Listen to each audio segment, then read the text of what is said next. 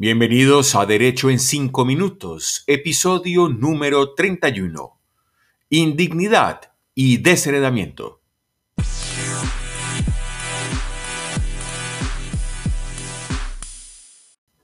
Soy Edgar Humberto Campos y les doy la más cordial bienvenida a esta cita con el derecho. El Derecho en 5 Minutos, su podcast que se emite a través de las plataformas Spotify y Apple Podcasts. En este episodio, el número 31, hablaremos acerca de la indignidad y el desheredamiento. ¿Cuándo se es indigno de suceder o cuándo eh, puedo ser desheredado? Pues bien, ese será el tema principal de nuestro podcast, episodio número 31. Para hablar de indignidad es necesario conocer la regla del artículo 1018 del Código Civil. Dice el estatuto lo siguiente, abro comillas, será capaz y digna de suceder toda persona a quien la ley no haya declarado incapaz o indigna. Cierro comillas. Esto significa que el derecho a heredar supone una pérdida por una sanción. Es una pena de tipo civil. Y esa sanción está determinada o regulada en el código a partir del artículo 1025. De hecho, las causales de indignidad se encuentran, además del 1025, en el 1026, 1027, 1028 y 1029.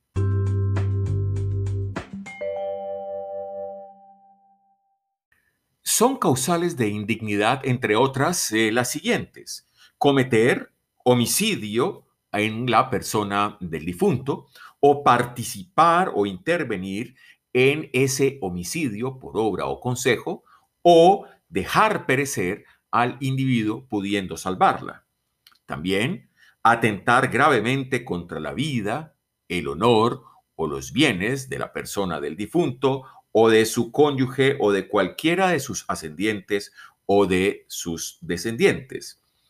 El consanguíneo dentro del sexto grado, inclusive que estando en estado de demencia o destitución, no fue socorrido o ayudado por el heredero.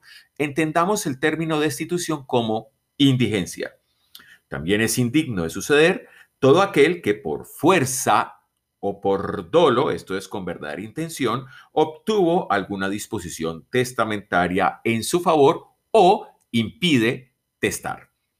También quien dolosamente ha detenido o ha ocultado el testamento. Pero recordemos que esta causal específica solo puede predicarse del testamento cerrado, porque pues no se puede ocultar lo que todos conocen, que es lo que se da en el testamento abierto. Quien haya abandonado sin justa causa a la persona de la sucesión de que se trata, estando obligado por ley a suministrarle alimentos. En ese orden de ideas, esa sería una causal de indignidad sucesoral. O haber sido condenada con sentencia ejecutoriada por la comisión de alguno de los delitos contemplados, dice textualmente el Código Civil en el título sexto, capítulo primero del Código Penal. ¿Cuáles son esos eh, delitos? Por ejemplo, nos encontramos con la violencia intrafamiliar como uno de los delitos eh, más graves que atentan contra la familia.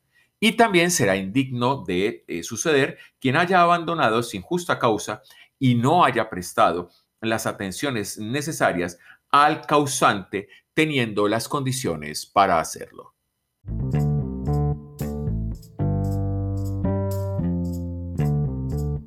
Son también causales de indignidad, por ejemplo, no haber denunciado, dice la norma específicamente, dentro del mes siguiente al día en que tuvo conocimiento del delito, el homicidio del causante.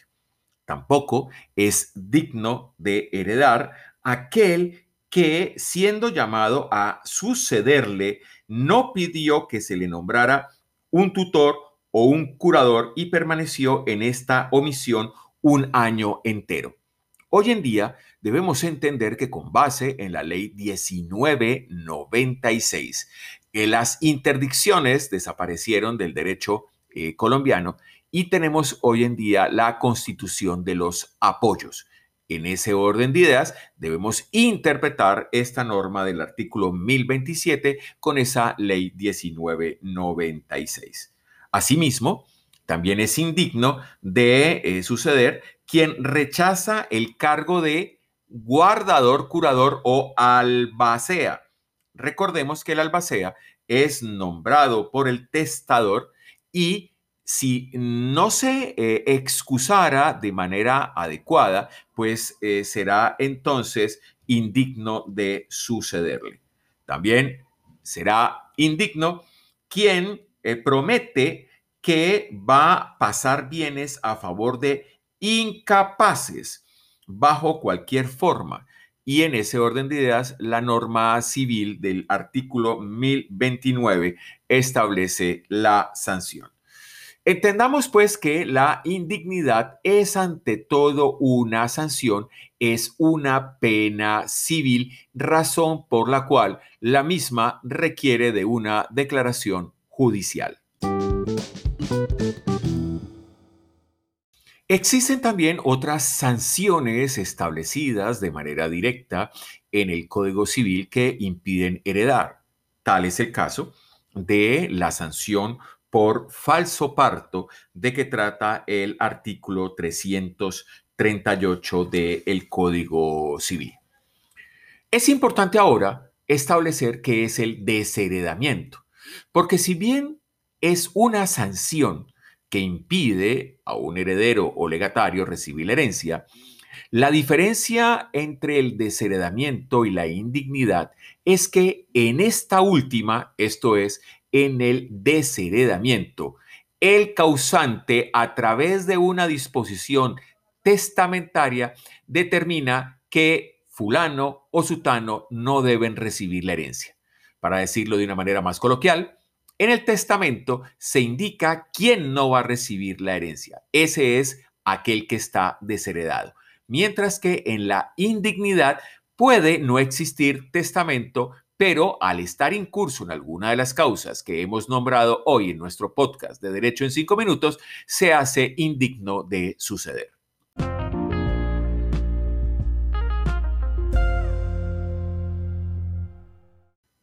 El artículo 1266 del Código Civil establece las causales de desheredamiento.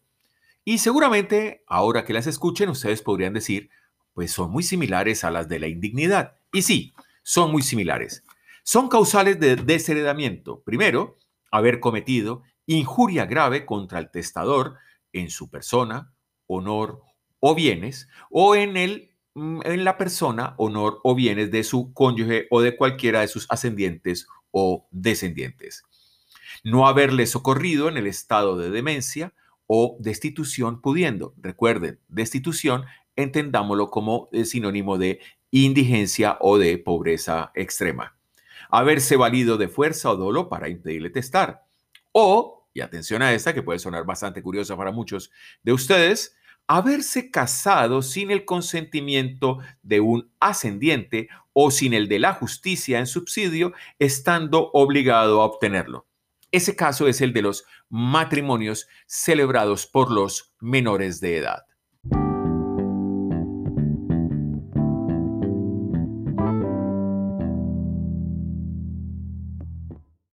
Como hemos escuchado, hay una diferencia, pero hay una serie de similitudes entre indignidad y desheredamiento. Son figuras diferentes en cuanto a que la indignidad solo es aplicable para los herederos, forzosos y no forzosos, en general, para todos los herederos. Entre tanto, el desheredamiento aplica única y exclusivamente para los herederos forzosos.